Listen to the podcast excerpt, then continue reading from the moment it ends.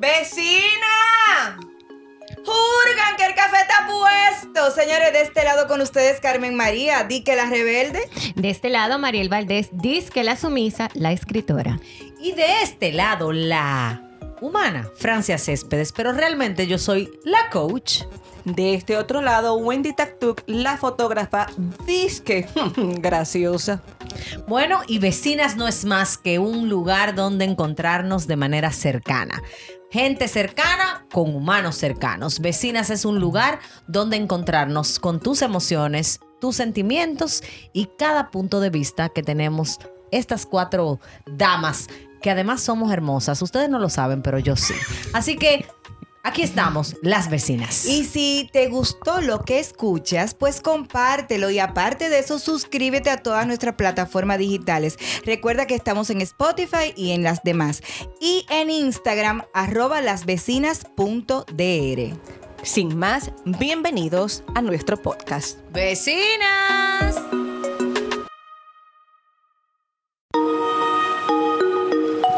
Vecinas, hola, aquí estamos. Esta vez. Hola, vecina. Hola, buen. Vecina. ¿Qué lo que, vecinas? Señoritas, y hoy estamos aquí con un sentimiento un poquito agridulce porque felices como siempre de grabar nuestro encuentro y de compartir en ese vecindario, pero también un poco tristes porque nuestra querida, amada y irre, e irreemplazable Carmen María Rodríguez Jacín de Verascoico Arias la rebelde. Arias sí, Arias Gigi la rebelde. Está indispuesta con un quebrantito de salud. Y yo pensé que era tan innecesario que nosotras aprovecháramos este momento. Yo estoy comprometida en mi vida con que todos los momentos valgan la alegría y no la pena. Así que las convidé, las invité a, a que hoy podamos pues rediseñarnos y aprender de este momento que hemos vivido como vecinas ¿Qué, pasa en la vida del ser humano? ¿Qué pasa en nosotras cuando la vida sola nos cambia los planes? Cuando teníamos programado para hoy grabar la segunda parte de relaciones y nada, nos toca grabar otra cosa. ¿Cómo lo tomamos? ¿Qué hacemos? ¿Cuáles son las emociones que afloran en nuestra vida? quién paga las consecuencias, si eso es suficiente como para que nos sintamos que ya todo el día se nos dañó, si sabemos seguir adelante, reponernos y, crear nuevos acuerdos con, bueno, vamos a hacerlo de esta manera. Yo pienso que nuestro vecindario merece que nosotras mostremos esta cara de la vida real de cualquier ser humano, en donde cuando la vida nos cambia los planes, de alguna manera eso se refleja en mí de manera positiva o de manera no tan positiva. Así que les damos la bienvenida a este podcast de hoy hablando de qué pasa en nuestra vida cuando la vida nos cambió los planes. Bienvenidos y bienvenidas. Entonces, Mariel, dime de ti, ¿qué es lo que tú haces cuando la vida te dice, adivina que no es por ahí? Ay, ay, ay, Francia. La vida sí me ha dicho eso. Mariel, no es por ahí. tú estás mal. No es por ahí. Ah, pero yo estaba muy confiada de que era así. Pues no, no es por ahí. Mira, eh, en esos cambios que me da la vida, yo he aprendido a tomarme las cosas con calma. Cuando digo con calma, eh, igual me da mi rabieta, porque me da mi rabieta, o sea, me incomodo, como que carajo, pero Dios. Eh, pero he aprendido a través de los años, por eso llamamos madurez, a sentarme, pensar en frío y decir, bueno, Mariel, ¿qué podemos sacar de esto? Porque debes de retomar otro camino totalmente diferente al que tenías ya. Entonces, em, me tomo el tiempo para analizar los pros y los contras y pues también me doy el derecho de de pasar mi malestar. Si tengo que llorar, lloro, porque muchas veces la vida te cambia eh, los planes de una, de una manera muy drástica. Entonces, donde te tienes que permitir eh, el enojo, dejarlo pasar, eh, permitirte la tristeza también, porque es parte del proceso, pero siempre tomando las cosas eh, del lado positivo. Y creo que en uno de nuestros podcasts dijiste, no ese positivismo falso, sino un positivismo asertivo. Entonces, yo creo que esa es mi manera de cuando la vida me cambia los planes, eh, ver el panorama desde una perspectiva un poquito asertiva en mi caso. ¿Y tú, bueno? Tú sabes, Mariel, que yo creo, al igual que tú, eh, que uno debe de tomarse su tiempo como para asimilar lo que nos está pasando, e entender el por qué nos están pasando las cosas. Creo que muchas veces nosotros pecamos de decirnos, pero ¿por qué me está pasando esto? ¿Por qué? Si yo tenía planificado algo, ¿por qué me pasa eso?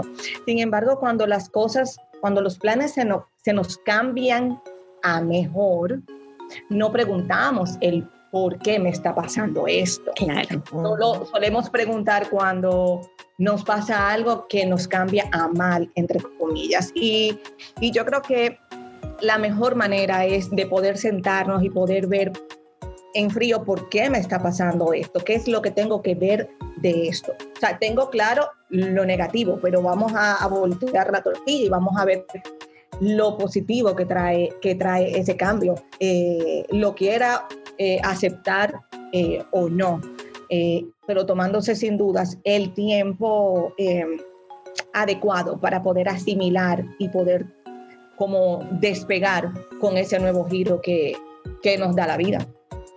Es así.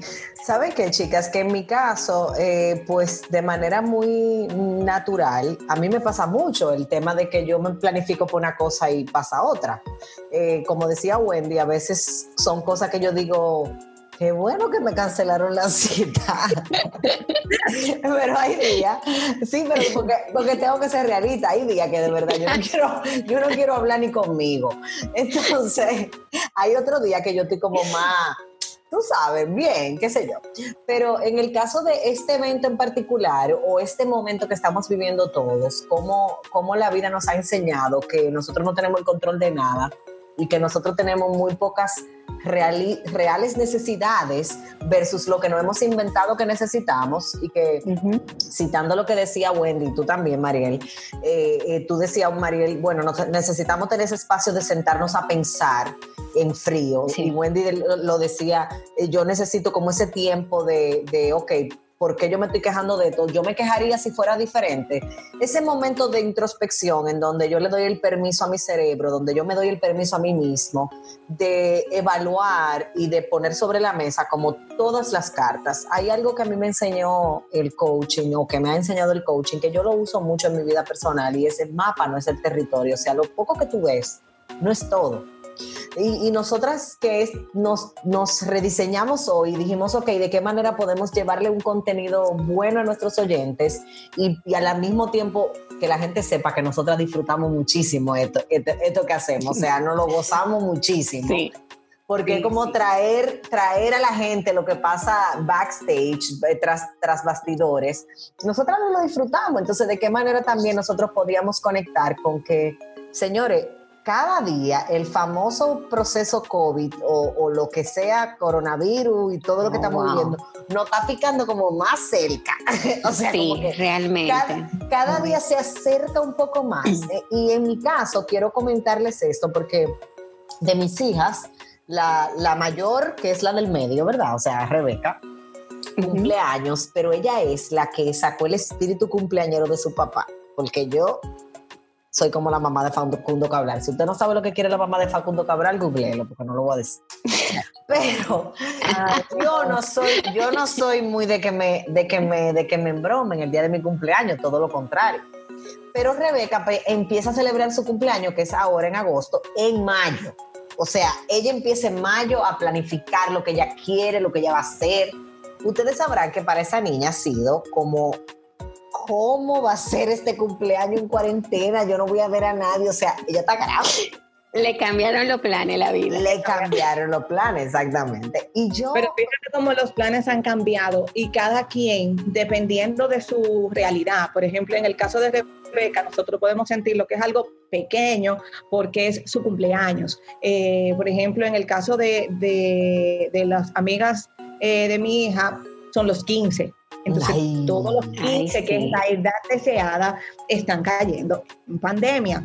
Pero no solo es esa parte bonita de celebrar un cumpleaños que en esta ocasión va a tener que ser algo virtual eh, y demás, sino como le cambiaron los planes por esto que nos, nos sorprendió a todos desde todos los puntos, o sea, de personas que tenían vacaciones programadas, de trabajos programados, de trabajos seguros y que ya no Que están. ya no están. Lo que Y nos metimos sí. en un lío económico contando con unos cuartos que íbamos a cobrar que no se sabe a dónde están. O sea, como desde diferentes... Ni cómo van a aparecer. bueno, bueno, pero todo como de diferente perspectiva, o sea, de alguna manera se nos ha volteado todo, o sea, para, para sacudirnos y ver cómo vamos a salir eh, de esto. Yo escuché algo hoy que decía, tú decides de qué tamaño va a ser tu problema.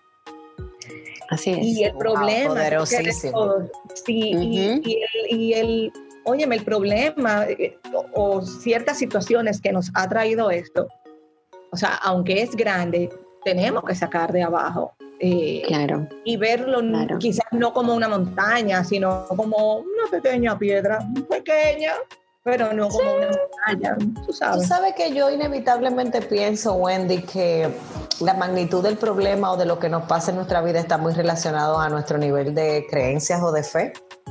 Eh, sin, sin bandera, o sea, cuando digo de fe, en lo que sea que tú creas, así tú creas en, en el chichirizá, como diría nuestro amigo Fredín, o sea, en la lámpara amarilla. En, el- en mi caso, que, 525 escalones. Sí, los 525 calones de chichiritza. Miren, yo pienso que, que en este momento que nosotros nos vemos como en como que todos de alguna manera estamos viviendo en, lo en el mismo en el mismo mar para traerlo a, la- al- a los memes, ¿verdad? Todos estamos en el mismo mar, aunque no en el mismo barco. Hay algunos que van en yate, otros estamos remando. Estamos bola. remando. Y Sí, otro, a y otro lo único que tenemos, y otro lo único que tenemos un salvavidas, un salvavidas naranja, mi amor, a medio inflar. Bueno, mi amor. Pero aquí, aquí viene la posibilidad de sacar de nosotros todas aquellas capacidades, todas aquellas posibilidades que hay de vivir desde una realidad. Y es que inevitablemente hay momentos de nuestra vida, ocasiones, situaciones o circunstancias en las que nosotros no vamos a poder controlar las cosas.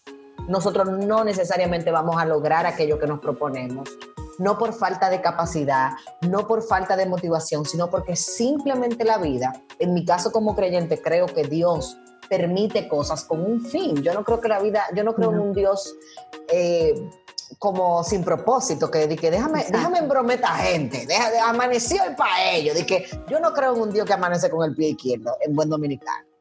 Entonces, ¿de qué manera nosotros podemos tomar esto como un, aprendiz- un aprendizaje futuro y, y presente, por supuesto, eh, y evaluar qué hace mi cerebro, qué hago yo cuando la vida me cambia los planes? En mi caso personal, normalmente tiendo a que el primer pensamiento que llega a mi mente es de, ok, ¿qué puedo hacer diferente en esta etapa de mi vida? Quizás si, si me lo estuvieran preguntando hace 5, 6, 7, 10 años, qué sé yo, cuántos años atrás, no pensar igual. Pero en esta etapa de mi vida, de hecho hoy, cuando tenemos que grabar el podcast, no se puede grabar porque Carmen está malita, sí, sí se puede grabar. ¿De qué manera lo podemos hacer? Claro. sin robarnos la oportunidad de compartir el tema relaciones las cuatro, pero al mismo tiempo creando un contenido bueno, ¿cómo podemos hacerlo? Entonces, mi invitación para todos los que nos escuchan y para ustedes como mis amadas vecinas y para mí misma es, no dejes que lo que está pasando en tu vida no traiga un aprendizaje. No permitas que tu vida sea una cuenta más, sino que de alguna manera permitamos que todo lo que nos pasa, en vez de valer la pena, valga la alegría. Y de eso solamente, eso solamente depende de la actitud de nosotros y de la intención de nosotros. O sea, eso no depende del otro, del vecino, de mi esposo, de mis hijos. Eso depende de que yo hoy nos sentamos como vecinas, como, como, como partes de un mismo proyecto. Ok, ¿cómo lo podemos hacer? Ok, estas son las posibilidades y le dimos y lo estamos haciendo. Probablemente hay gente que va a oír este podcast y va a decir, pero ¿y la segunda parte de relaciones? ¿Sabes qué? nosotros estamos tan comprometidas con traerte un contenido no solamente bueno de que sea bueno, sino que genuinamente sea real, que sea potable o como la palabrita mágica de esta época, orgánico. Que de verdad, esa palabrita, esa palabrita a mí no me gusta, pero bueno, orgánico, real. Que para nosotros era importante que Carmen tuviera, entonces estamos dispuestas a pagar el precio. Yo creo que eso es, Claro. quiero cerrar esa parte de, de mi parte, quiero cerrar con eso. Yo pienso que es necesario que nosotros entendamos que todo premio tiene su precio que pagar y que nosotros tenemos que abrazar y entender que para lograr lo que sea que queramos lograr hay un precio que pagar y que si tú no pagas ese precio, pues una frase que yo le digo mucho a mis hijas y que la voy a compartir hoy con ustedes. Si tú eres de los que mendigas amor, no te, no te sorprendas de re- recibir limosnas de la vida. Si tú eres de los que anda por la vida esperando que te den un chin, bueno, pero no te sorprenda con los bigotes. Ahora, si tú eres de los que va por la vida diciendo, no importa con lo que sea, yo voy a hacer lo mejor que tenga, entonces prepárate para vivir en abundancia y no estoy hablando de dinero, una abundancia de pensamientos, una abundancia de emociones, una abundancia de sentimientos y es una abundancia en donde todo va a valer de alegría y no la pena. ¿Qué piensas, mi querida Gwen? Tú sabes que escuchándote, Francia, eh, recordé, recordé la historia de una joven colombiana, eh, ex reina de belleza, y ha sido en estos tiempos, ha sido un boom, porque ella, eh, gracias a su actitud, o sea, es algo súper chocante porque le pasó algo que le cambió los planes, pero total Drásticamente, sí. drásticamente. Y la, la manera de cómo ella ha asimilado las cosas es increíble, o sea, y está eh, basado en su fe, ella lo dice, o sea, una joven donde se supone que es una ex reina de belleza, que el factor perfección en el cuerpo es importante, que vive de la imagen, que le encanta bailar y de pronto por algo de salud eh, se ve afectada a una pequeña cirugía y esa cirugía se transforma y eventualmente tienen que amputarle una pierna tarde, sí. Wow. Y la otra quedó no tan bien. y la otra no está bien, o sea, la otra todavía tiene partes eh, que es eh, insensible. Y ella hoy veía un live de ella y ella decía, wow, estoy loca ya por poder tener mi prótesis, que ella espero con ansias entre octubre y noviembre para poder bailar en diciembre. O sea, Increíble. y era como tan chocante porque, o sea, tú perdiste una pierna, o sea, para cualquier persona puede ser que perdió la facultad y la habilidad de hacer cosas. Sin embargo, la fortaleza y la fe de ella la han llevado a transformar eso que era malo en que sea positivo Eso, y en, que, en ser un modelo a seguir de personas que con problemas menores, quizás a través de la motivación de ella, se sienten eh, pues motivados, ¿verdad?, a, a seguir, como a, sacar para adelante. O sea, eh, y yo creo que definitivamente, o sea, las cosas que nos pasan, eh, más que preguntarse el por qué, es ver qué yo puedo sacar de esto y qué yo puedo aprender a ser mejor persona, a ser una mejor versión de mí y por ende a las personas que, que te rodean. Sí, yo en eso estoy muy de acuerdo contigo, Wendy. Tú sabes que a mí eh, me pasó una situación y, y yo me considero una persona que tengo mucha fe, yo creo mucho en ese Señor, así que yo le digo ese Señor. Y, y me pasó eso y dije, mira, tú sabes qué, no te voy a cuestionar, Eh, tú tienes un plan y tu plan es divino. Eh, lo único que te voy a decir es que me está doliendo mucho, pero yo confío en ti. Baja el fuego, mi amor, que estoy como la arepa, fuego por arriba y fuego por abajo. Pero a lo que voy es que lo importante es el tú tener una actitud positiva, positiva en el sentido de ser asertivo, o sea, ¿qué puedo sacar de esto negativo? ¿Cuál es la enseñanza? O sea, de esto que me está pasando, porque me está pasando por algo. Lo mejor te están diciendo, no vas por buen camino, ese no es, es este es mejor, vamos a hacer eh, eso, o sea, tener fe y, y confiar, a confiar, porque en estos tiempos hay que confiar, Aunque Yo- tú lo veas muy oscura la cosa, pero confía que al final le cambie algo. tú sabes, Mariel, que cuando tú dices eso, a mí in- inevitablemente me llega a la mente de, de lo que yo he aprendido en, en mi vida como mamá eh, y como ser humano. Y yo pienso que así como nosotros eh, conocemos a nuestros hijos de una manera a veces hasta sobrenatural y podemos descifrar sus emociones y a veces nos preguntamos qué le está pasando, aunque me dice que nada, yo sé que está triste o sé que Sí. le tiene una preocupación o lo que sea. De la misma manera, yo pienso que Dios nos ve a nosotros con ojos de, de padre y nos permite eh, pasar por momentos. Quizás esa chica, la, la- la- la- la colombiana de la que tú hablabas, Wendy, eh, le era necesario pasar. Eh, la Biblia dice en un momento algo, y perdóneme, pero yo a mí me gusta mucho citar las escrituras. La Biblia dice que en un momento a Jesús le fue necesario pasar por Samaria, le fue necesario pasar por un momento difícil. Y tú dirás, ¿pero por qué? Era el Hijo de Dios. Yo siempre he dicho que, señores, si no vamos a la práctica y, sin, sin crear de esto algo religioso, sino más bien de fe, eh, yo digo, señores, Dios es Dios, ¿verdad?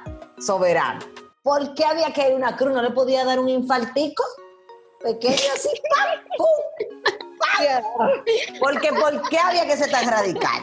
¿Por qué era cl- clavado en un madero? ¿Por qué había que ser tan radical? Sin embargo, ahí es donde tú, como para conectarlo con lo que ustedes mismas decían, a veces a los seres humanos se nos hace necesario pasar por momentos de mucho dolor, porque es del- en el único lugar donde va a salir lo mejor de nosotros, la autenticidad. Por eso yo le digo a la gente, Wow, señores, la vulnerabilidad es poder. Sí, Nos han vendido todo lo contrario, que ser vulnerables es débil, es ser débil y no es verdad. La vulnerabilidad es poder, porque en medio de la vulnerabilidad es el escenario en donde tú eres auténtico, en donde tú eres tu real yo, tu auténtico yo, se, se, se aflora, sale. La vulnerabilidad es poder porque te lleva al terreno de la autenticidad y no hay nada mejor que ser auténticos. exacto. Cuando tú eres auténtico, cuando tú estás viviendo desde donde realmente tú eres, no importa quién seas o cómo estés siendo en ese momento. Yo siempre también le digo mucho a la gente, no, no te sentencies a hacer de una manera en la que tú puedes variar. Una cosa es estoy siendo en este momento que yo soy. El yo soy es como una sentencia de muerte. Y en este momento yo creo que uno de los también aprendizajes que tenemos es, esa muchacha, yo no me sé su nombre, pero yo he visto la historia, eh, no es una Miss. Ella fue, estuvo siendo Miss. En este momento ella es un ser humano que ha sacado de un momento de sumamente dolor su autenticidad. Y la autenticidad de ella, que de la- al lado de la palabra resiliente debe estar la cara de Mariel, la de ella y un par de caras más. y un par de caras más. Sí, a- a- así como al lado de la palabra malcriada debemos estar Carmen y yo, pues bueno, al lado de, al lado de la palabra resiliente deben estar Mariel, esa chica de, de Colombia, y probablemente tú, Wendy, quizás hasta Carmen y yo, ¿cuántas de nosotras, cuántos de nosotros, cuántos de los que nos están escuchando hoy pueden sentirse, hemos sido resilientes? O sea, ¿cómo, cómo la vida te puede llevar a reconocer que a pesar de tú sentir que no puedes más, sí has podido? Sí has podido. Claro.